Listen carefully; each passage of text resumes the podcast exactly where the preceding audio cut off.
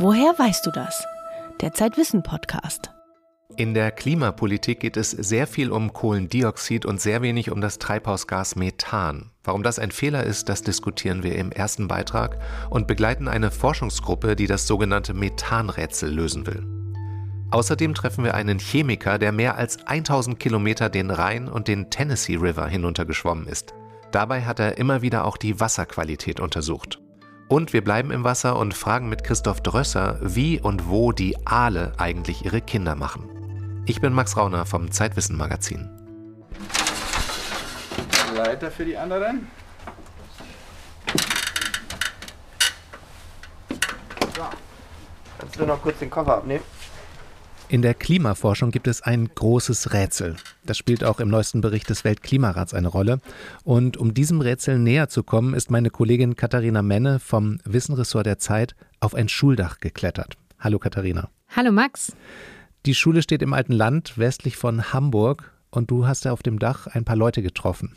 Ja, genau. Wir waren auf einem Schuldach äh, in York. Das ist äh, ein kleiner Ort im alten Land, großes Apfelanbaugebiet, ich glaube sogar das größte Europas.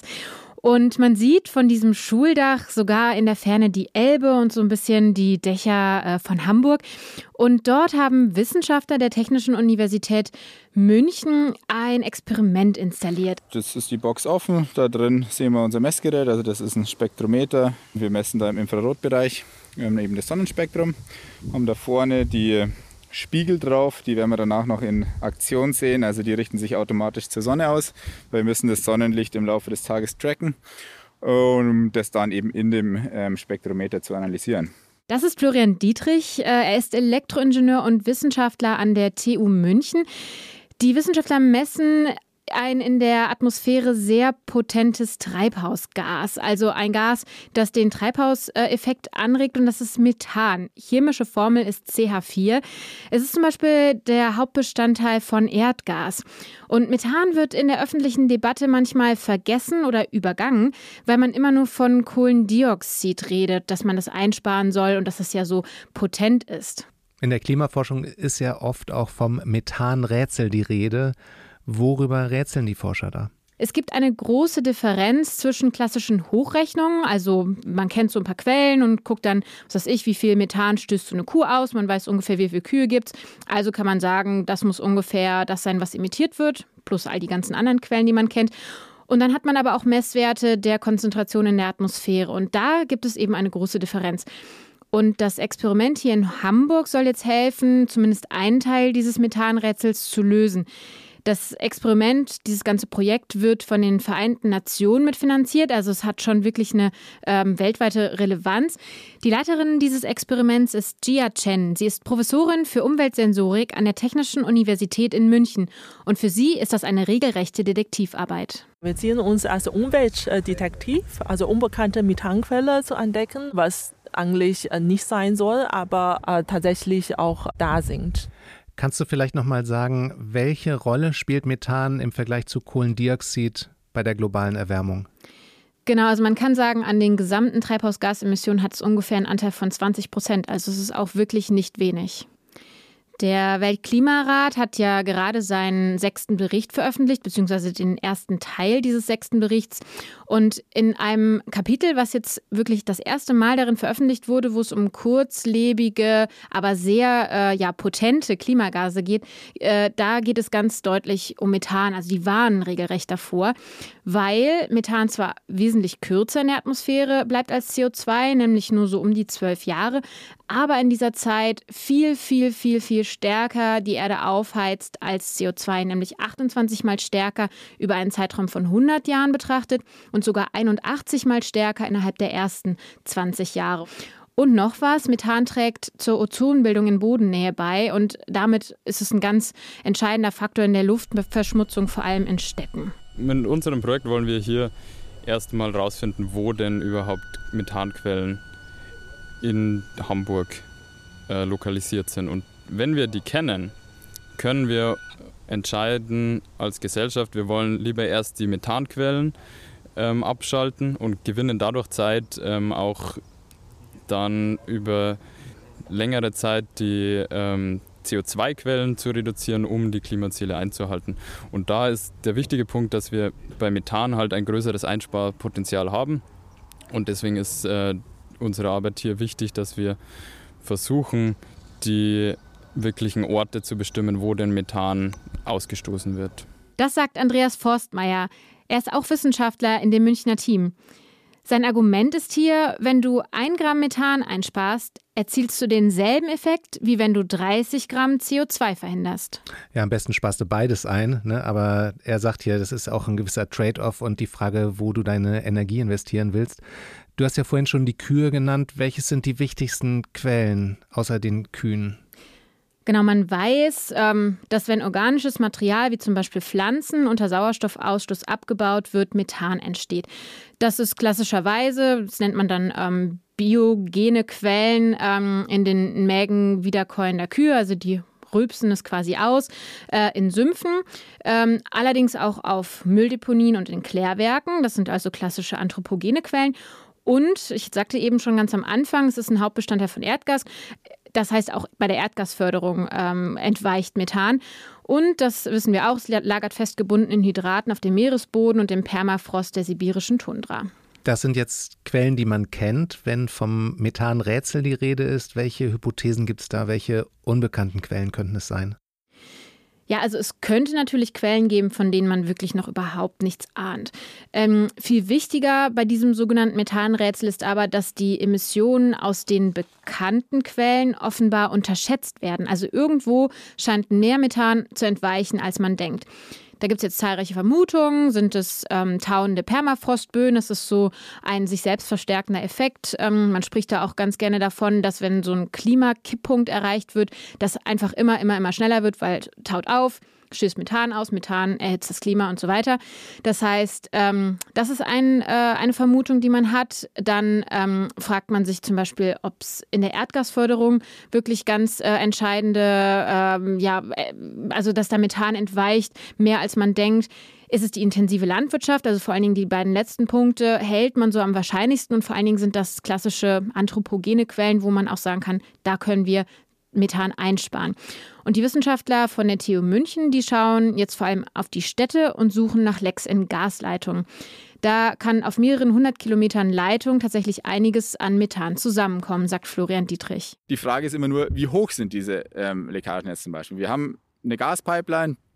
Wenn Sie jetzt ähm, jemanden von den Stadtwerken fragen werden, dann sagt er, ja, unsere Pipelines sind ziemlich dicht und da passiert nicht viel. Aber es ist halt dann doch so, dass ähm, ganz kleine Prozentteile von Methan in die Atmosphäre entweichen. Und aufgrund dessen, dass halt da sehr viel, ähm, sehr viel Volumen durch diese Gaspipelines strömen, sind auch kleine Lecks sind schon relevant fürs Klima. Die Wissenschaftler haben in Hamburg vier Stationen aufgestellt, zwei in der Innenstadt und zwei etwas außerhalb, darunter auch die im alten Land auf dem, also das Schuldach, auf dem ich war. Und wir sind jetzt hier an einer Hintergrundstation, sprich wir messen hier die ähm, Hintergrundkonzentrationen. Und wir haben dann noch drei weitere Stationen. Und auf ja, Basis des Gradienten zwischen den Hintergrundstationen und den städtischen Stationen werden wir dann per Modellierung die Methanemissionen von Hamburg ähm, berechnen. Außerdem fahren die noch mit mobilen Messgeräten durch Hamburgs Straßen und gleichen das dann mit ihren spektralen Messungen ab. So bekommen die ein auf ja, einen guten Kilometer genaues Bild der Methanemissionen. Ich stelle mir das schon ziemlich schwierig vor, wenn so viel Wind weht. Ja, das müssen die ja irgendwie modellieren dann, oder? Die brauchen den Wind sogar, hat mich auch überrascht. Ich dachte nämlich zunächst auch, dass der Wind eher ein Störfaktor ist. Aber es gibt wohl äh, sehr gute Simulationen von Wind und gerade durch den Wind, der jetzt diese Methanmoleküle durch die Gegend wirbelt, können die, indem die die ähm, in der Innenstadt gemessene Konzentration und die außerhalb der Stadt gemessene Konzentration vergleichen und den Wind mit einkalkulieren, ein sehr genaues Bild bekommen, wie sich die Methanmoleküle verteilen. Manchmal entdecken die Forscher dann sogar auch mal etwas wirklich Überraschendes. So zum Beispiel in ihrer Heimatstadt München, wo sie mittlerweile ein permanentes Messnetzwerk eingerichtet haben. Wir waren dann eben auch auf dem Oktoberfest und haben da gemessen. Und da ist uns aufgefallen, dass die Gasgrills zum Beispiel, die auf dem Oktoberfest verwendet werden, nicht zu 100 Prozent verbrennen. Sprich, da sind gar nicht die Leitungen das Problem, sondern die Endgeräte. Ja, letztlich scheint es also ein Mix aus vielen Quellen zu sein. Und ja, deshalb ist dieses Experiment der Münchner auch so wichtig, um zum Beispiel einer der möglichen Quellen, nämlich diesen Lecks in den Erdgasleitungen, auf die Spur zu kommen. Ja, zum Glück habe ich nur einen Kohlegrill hier in Hamburg, ähm, keinen Gasgrill. Du hast vorhin ja den Weltklimareport noch erwähnt. Gibt es darin konkrete Vorgaben, was man in Bezug auf Methan jetzt zu tun hat? Nein, ähm, das machen die Autorinnen und Autoren explizit nicht in diesem ersten Teil. Aber zwischen den Zeilen ist sehr deutlich zu lesen, dass es dringend bindende Reduktionsziele für den Klimakiller Methan braucht, ganz genauso wie es die eben auch für CO2 gibt. Und eine Mitautorin des Berichts hat mir gesagt, dass eine sofortige und nachhaltige Reduktion des Methans aus anthropogenen Quellen, also Erdgas und äh, Landwirtschaft, eine Erwärmung um 0,8 Grad bis Ende des Jahrhunderts vermeiden kann. Also das ist wirklich schon eine ganze Menge. Katharina Menne über das Methanrätsel und die Messkampagne über den Dächern von Hamburg. Danke, dass du hier warst. Danke, Max. Den Link zu deinem Artikel, den stellen wir in die Show Notes zu dieser Folge und ebenso den Link zu einem Interview mit Jia Chen, das im Zeitwissen Magazin erschienen ist. Es geht um das unberechenbare Wetter.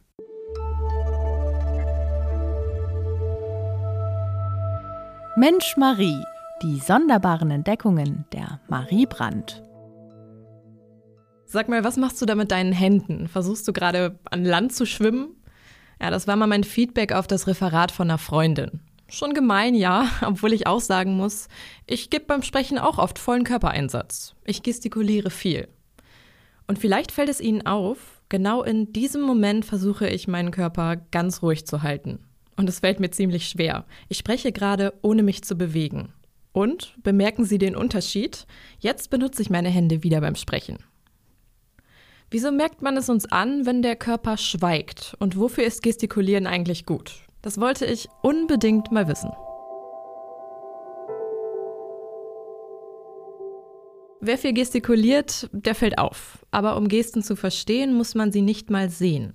Das haben Forschende aus den Niederlanden herausgefunden. Eine Gruppe von Versuchspersonen musste einen A-Laut von sich geben und dabei ihren Arm bewegen. Die genaue Bewegung wurde ihnen vorher gezeigt. Eine andere Versuchsgruppe bekam diesen Laut dann über Kopfhörer eingespielt. Sie sollten ihn nachmachen.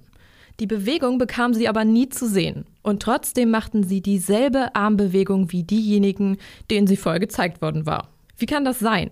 Forschende vermuten, dass Körpersprache und Sprechen mit der Stimme in der Evolution zusammenhängen. Wenn unser Körper passiv bleibt, dann wirkt das evolutionär gesehen verdächtig. Krallen wir zum Beispiel unsere Hände umeinander, klingen wir direkt angespannter. Selbst Kinder, die blind zur Welt kommen, gestikulieren später beim Sprechen. Wer also beim Telefonieren wild mit den Händen umherwedelt, der klingt anders als jemand, dessen Hände ganz ruhig bleiben. Der Klang der Stimme verändert sich minimal durch Bewegungen, sagen die Forschenden. Eine Studie an der Radboud-Universität hat gezeigt, dass wir weniger flüssig sprechen, wenn man uns vom Gestikulieren abhält. Die Forschenden fanden auch heraus, wer seinen Körper nicht benutzt, spricht weniger bildhaft. Man könnte sagen, ohne Gestik sind wir Langweiler. Beim Gestikulieren verwenden wir ganz klar unsere Muskeln. Und das beeinflusst die Stimme. Ich muss immer sofort an Musical-Darsteller denken. Ohne Gestik geht da nichts. Zeichnet eine Sängerin mit ihrer Hand eine imaginäre Linie nach, kann sie einen Ton viel länger halten. Der Muskeltonus beeinflusst also, wie wir tönen. Und wer mehr Körperbewusstsein hat, der kann seine Stimme auch bewusster einsetzen. Warum wir uns jetzt genau beim Sprechen bewegen, darüber streitet die Wissenschaft noch. Die Gestik macht aber viel her. Besonders eindrucksvoll zeigen das die Italienerinnen und Italiener, wie ich finde. Legen Sie zum Beispiel den Daumen und Zeigefinger aufeinander, dann ist etwas ganz ausgezeichnet. Eccellente eben. Führen Sie aber den Daumen mit allen anderen Fingern zusammen, dann wird's eher ein genervtes Macke vuoi. Was willst du eigentlich? In manchen Sprachen werden Hände und Arme eben lebhaft eingesetzt. Das drückt eine Leidenschaft aus, die man mit Worten manchmal gar nicht erreichen kann. Schon in den 50er Jahren schrieb deshalb der Künstler Bruno Munari extra einen Zusatz zum italienischen Wörterbuch. Da ging es nur um die Körpersprache von Italienerinnen und Italienern. Verschiedene Studien gehen übrigens davon aus, dass fast die Hälfte unserer Aussagen durch Handgesten übertragen werden. Gestik macht wirklich viel aus. Sie wollen demnächst noch eine neue Sprache lernen? Dann lernen Sie am besten direkt die Gesten dazu. denn die sind oft ehrlicher als Worte. Unser Körper ist nämlich ein ganz schön schlechter Lügner. Werbung. Liebe Hörerinnen und Hörer, kennen Sie schon das Magazin Zeitwissen? Es steckt voller Impulse und Inspirationen für Ihren Alltag und bringt Sie auf gute Gedanken. Bestellen Sie jetzt kostenlos Ihr persönliches Kennenlernexemplar unter www.zeit.de/slash podcast-wissen.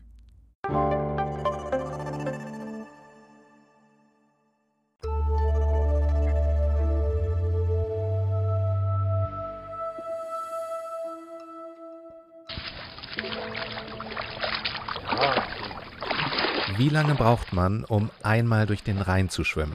Nicht quer rüber, sondern von der Quelle bis zur Mündung. Ein Chemieprofessor, der nicht ganz unsportlich ist, der hat das gemacht und zwar nicht nur zum Vergnügen. Und jetzt hat er sich auch noch die Donau vorgenommen. Bei mir im Studio ist Hella Kemper. Hallo. Hallo Max. Hella, du bist hier mit diesem Chemieprofessor beim Schwimmtraining in einem See. Das ist aber nicht der Rhein, sondern das ist der Giffitzsee und das ist sozusagen der Trainingssee von Andreas Fahrt. Andreas Fahrt ist äh, Chemieprofessor an der Hochschule in Furtwangen und er ist bekannt geworden, seitdem er 2014 den Rhein von der Quelle bis zur Mündung geschwommen ist. Und das hat er als dritter Mensch überhaupt geschafft. Hier hat er dich wahrscheinlich abgehängt im See, oder? Ja, er ist deutlich schneller als ich. Wir sind aber auch nicht durchgeschwommen. Wir sind nur ein paar hundert Meter reingeschwommen in den Giffitzsee. Als Schwimmer ist es nicht klasse, in den Fluss zu schwimmen, weil man, man schwimmt keinen Meter zweimal. Sondern man steigt ein, hat einen Start, wird mit dem Fluss mitgetragen, aktiv oder passiv. Das kann man dann selbst entscheiden, ob man mehr schwimmt oder sich mehr treiben lässt. Aber man kommt an einem Ziel an. An der Fluss mündet irgendwo hin, der Rhein in die Nordsee oder ist die Donau im, Schwarzen Meer. Das ist ein tolles Ziel und jeder Abendzug bringt einem dem Ziel näher. Das ist dann in, in, einem, in einem Schwimmbad eben nicht so. Was plätschert da so? Ja, ich bin mit Andreas Fahrt. Nach dem Schwimmen im See sind wir in seinen Heimatort nach Haslach gefahren. Das liegt im Schwarzwald. Und dort sind wir zum Marktplatz gegangen. Da steht dieser Brunnen und dort haben wir uns weiter unterhalten. Okay, also der Rhein von der Quelle bis zur Mündung. Wie lange dauert es, da durchzuschwimmen? Ja, der Rhein ist 1231 Kilometer lang und Andreas Fahrt hat ihn in 25 Etappen an 28 Tagen geschafft. Okay, was heißt das so pro Tag ungefähr? Das sind ungefähr pro Etappe 50 Kilometer über Grund. Das heißt, der Rhein fließt ja, das heißt, der muss nicht 50 Kilometer tatsächlich durchs Wasser schwimmen, sondern. Richtig, der Rhein hat viel Strömung, der ist schnell, man, an manchen Stellen bis zu neun Stundenkilometer schnell. Das heißt, du machst schon mal ohne viel zu tun zehn, fast zehn Kilometer in einer Stunde. Okay. Der Tennessee River, durch den ist er auch geschwommen, den kenne ich noch aus meiner Highschool-Zeit in Chattanooga. Was ist da die Challenge? Andreas Fahrt wollte den Tennessee River mit dem Rhein vergleichen. Und der Tennessee River ist ähnlich lang, ähm, etwas mehr als 1000 Kilometer, aber er ist viel wärmer als der Rhein, nämlich 30 Grad im Sommer. Und das war schon anstrengender, da zu schwimmen, als in dem ungefähr 20 Grad warmen Rhein. Und ähm, der Tennessee River hat auch viel weniger Strömung. Äh, das ist nämlich eigentlich ein Fluss, der aus Stauseen besteht, weil die Amerikaner viele Wasserwerke dazwischen geschaltet haben, sodass das Wasser gestaut wird und sich und nicht mehr strömt, so dass Andreas Fahrt eigentlich nur mit Hilfe von ja einem Stundenkilometer Strömung geschwommen ist und so 34 Tage gebraucht hat, um diese gut 1000 Kilometer zu schaffen. Am Rhein habe ich mir Spaß gemacht an den ähm, an den roten Tonnen auf Backbordseite. Da habe ich mich kurz dran aufgehalten, habe mich auf den Rücken gelegt und habe bis 60 gezählt. Dann habe ich die Augen aufgemacht, dann habe ich die rote Tonne fast nicht mehr gesehen. Die war etwa 200 Meter weg. Am Tennessee River habe ich es zum Vergleich auch getan. Und da war ich nach einer Minute gerade mal so eine Bootslänge, eine Kajaklänge von, dem, von der Tonne entfernt. Also Strömung war da, aber sehr minimal. Er ist doch dann jetzt bei den Stauseen äh, und auch am Rhein bei den Wasserfällen, da steigt er dann aus und geht drumherum und schwimmt weiter, oder? Also der Rhein ist, ist eigentlich ein ziemlich spannendes Gewässer, weil er beginnt mit dem Thomasee, der ist 200 Meter lang und der liegt in Graubünden auf einer Höhe von 2345 Metern. Das, der ist einfach kalt, der Thomasee. Und dann kommt der Bodensee irgendwann. Und der Bodensee hat auch keine Strömung. Und das ist richtig hart, da durchzukommen. Dann kommt der Rheinfall bei Schaffhausen. Da kann er natürlich nicht runterschwimmen, da ist er drumherum gegangen. Mhm. So ist es im Rhein sehr abwechslungsreich. Äh, später dann auch vor allen Dingen im Niederrhein hat man viele Binnenschiffe, bei denen man aufpassen muss. Ist das am Anfang nicht Wildwasser auch? Kriegt man da nicht irgendwie Hautabschürfung, wenn man an den Steinen vor, vorbeischrammt? Ja, das ist richtig. Das ist richtig Wildwasser. Er hat einen äh, dickeren Neoprenanzug dort getragen. Er hat sogar einen Helm getragen, um nicht an irgendwelchen Steinen am Ufer zu zerschellen. Nächstes Jahr will er jetzt also durch die Donau schwimmen, äh, Mündung bis zur Quelle. Was passiert dann dort? Ja, die Donau ist echt nochmal ein anderes Kaliber als der Rhein oder der Tennessee River. Erstens ist die Donau doppelt so lang wie der Rhein, nämlich äh, 2857 Kilometer. Damit ist die Donau der zweitlängste Fluss Europas nach der Wolga. Und sie geht durch zehn Länder, äh, mündet in das Schwarze Meer und damit hatte Andreas Fahrt jetzt sehr viel zu kämpfen mit zehn Grenzübergängen, mit vielen behördlichen Genehmigungen. Also im Vorfeld ist schon so, eine, ein, so ein Fluss wie die Donau einfach eine größere Herausforderung. Er plant äh, für den Schwimmen vom von der Quelle bis zur Mündung der Donau acht bis neun Wochen. Und es wird schon zäh, jeden Tag wieder das gleiche Programm und der Körper lässt einen das auch spüren. Also brauchst zwischendurch auch mal eine physiotherapeutische Behandlung, um alles wieder zu richten. Schultern und Rücken und man verzieht sich ja doch, doch komplett in diesem Neoprenanzug. Und das Visum, das hat er dann in einer wasserdichten Tasche dabei, ja? Ja, also er hat äh, immer ein Team dabei, das ihn begleitet. Das sind äh, Studierende oder Doktoranden seines Fachbereichs und die beproben nicht nur den Fluss so intensiv wie nie zuvor beim Rhein beispielsweise, sondern die kümmern sich auch dann um die bürokratischen Sachen. Ja, es gibt ja diese Leute, die schwimmen durch den Ärmelkanal von Dover nach Calais. Er schwimmt durch Flüsse. Warum macht er das? Ja, zunächst ist ein Fluss zu schwimmen eigentlich schöner, weil der Fluss hat seine Strömung und es ist leichter. Das haben wir eben schon gehört. Ähm, der zweite Grund ist aber, dass äh, Andreas Fahrt ein Abwasserexperte ist. Er lehrt ja physikalische Chemie und er schwimmt eigentlich nur, um zu forschen. Also er schwimmt nicht, um zu schwimmen, sondern er will was herausfinden über die Flüsse. Und er beprobt sie so intensiv, sehr intensiv, um die Qualität der Flüsse herauszufinden. Und dann vergleicht er die Flüsse. Flüsse sind Spiegelbilder unserer Gesellschaft. Wenn anhand der Flüsse, wenn man die untersucht, weiß man, wie die Menschen leben am Fluss, weil am Ende ihre Abwässer im Fluss landen und nicht im, im See. Also jeder Fluss ist anders, aber alle Flüsse haben etwas gemeinsam, sagt Andreas Fahrt, nämlich man findet Plastik in den Flüssen. Die Donau zum Beispiel, die transportiert Tag für Tag vier Tonnen Plastik ins Schwarze Meer. Und auch im Rhein hat Andreas Fahrt äh, Plastikpartikel gefunden. Da hat er, kam er auf 200 pro Kubikmeter. Das ist natürlich ein durchschnittlicher Wert. Klingt jetzt nicht so viel ja, ein Kubikmeter ist auch nicht so viel Wasser. Kann man sich einen Würfel vorstellen, der Kantenlänge von einem Meter hat und da 200 Teilchen drin, finde ich schon eine ganze Menge. Und man muss dazu sagen, das ist der Rhein, ist ja ein Fließgewässer und mit jedem Meter verändert sich eigentlich auch dann seine Zusammensetzung.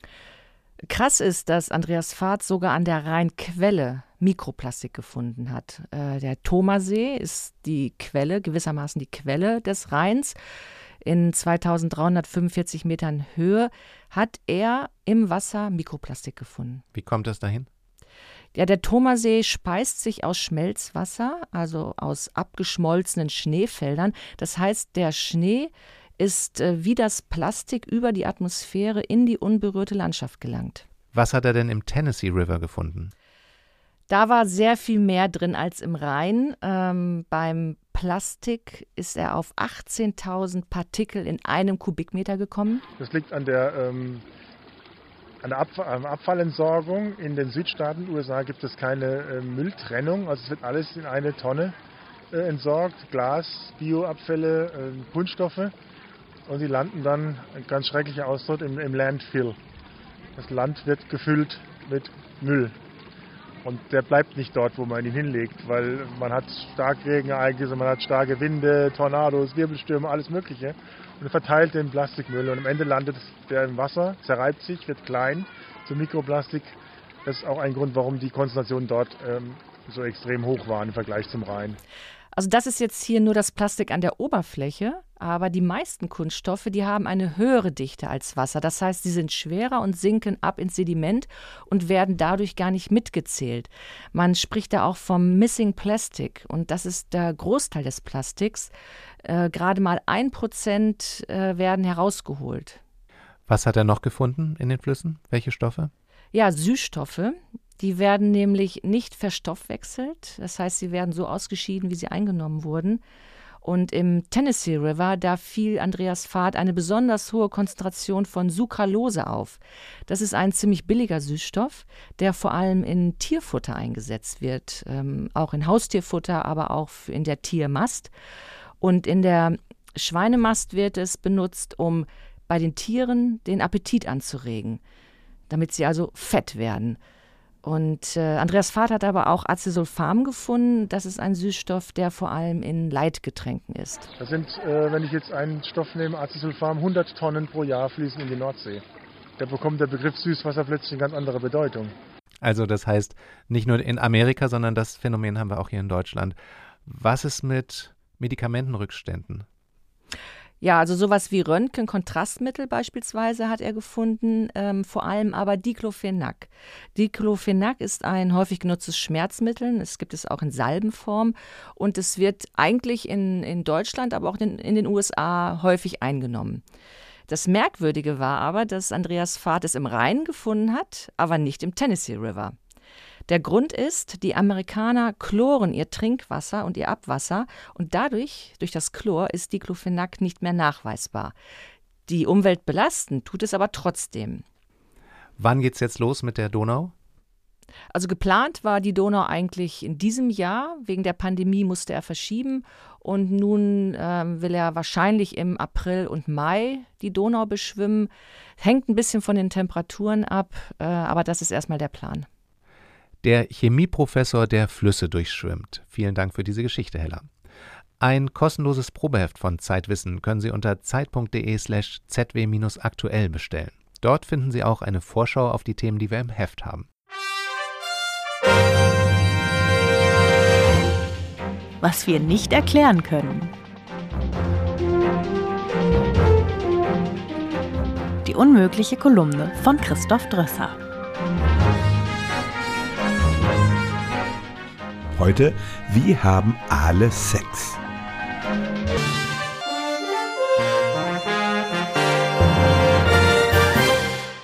Die meisten kennen den Aal nur als fetten Speisefisch. Dabei handelt es sich um ein Tier mit einem skurrilen Lebenslauf.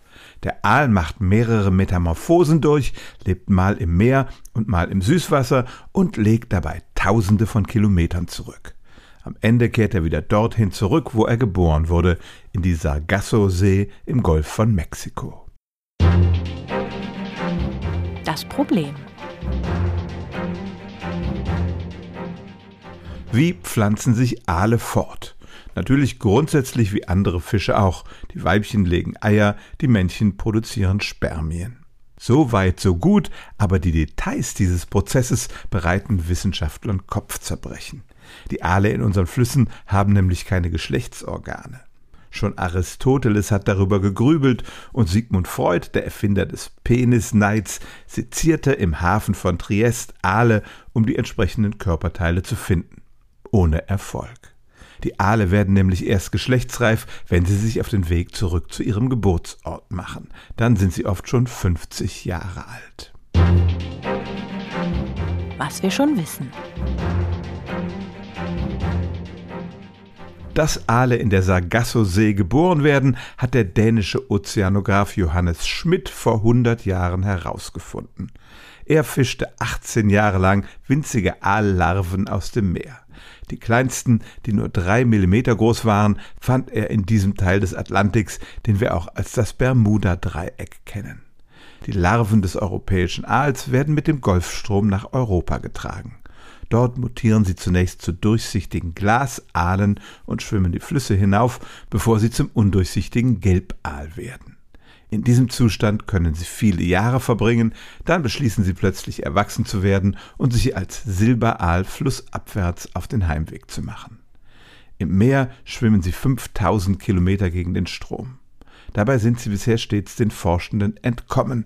Weiter als bis zu den Azoren hat noch niemand einzelne Aale verfolgen können. Was wir nicht erklären können. Natürlich liegt der Schluss nahe, dass der Aalsex auch dort passiert, wo die Aallarven schlüpfen. Aber im Bermuda-Dreieck hat noch niemand erwachsene Aale beobachtet. Es sind auch keine frei im Wasser schwimmenden Eier gefunden worden. Und wenn die Wissenschaft mit all ihren Instrumenten dort keine Aale finden kann, wie finden die Tiere zueinander, um sich zu paaren? Denn Aale sind Einzelgänger, sie reisen nicht in Schwärmen. Damit sie überhaupt eine Chance haben, einen Partner zu finden, muss das Laichgebiet räumlich sehr begrenzt sein. Inzwischen wird vermutet, dass es sich östlich der Sargassosee befindet. Der eigentliche Geschlechtsakt ist wahrscheinlich unspektakulär. Das Weibchen sondert die Eier ab und das Männchen besprüht sie mit einer Wolke aus Spermien. Solange das aber noch nicht direkt beobachtet wurde, muss man konstatieren, wie und wo Aale sich fortpflanzen, das kann die Wissenschaft bis heute nicht erklären.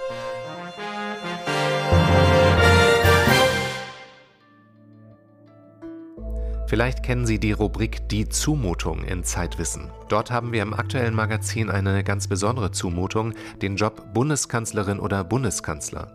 Gero von Rando hat sich angeschaut, wie sich die Macht dieses Amts im Laufe der Jahrzehnte verändert hat. In dem Text erfahren Sie auch, warum der Koalitionsausschuss bei einem Bad im Bodensee geboren wurde. Das Titelthema der aktuellen Ausgabe ist Neue Ehrfurcht vor altem Wissen wie uns indigene Kulturen und vergangene Epochen heute weiterbringen. Mein Name ist Max Rauner. Bis bald.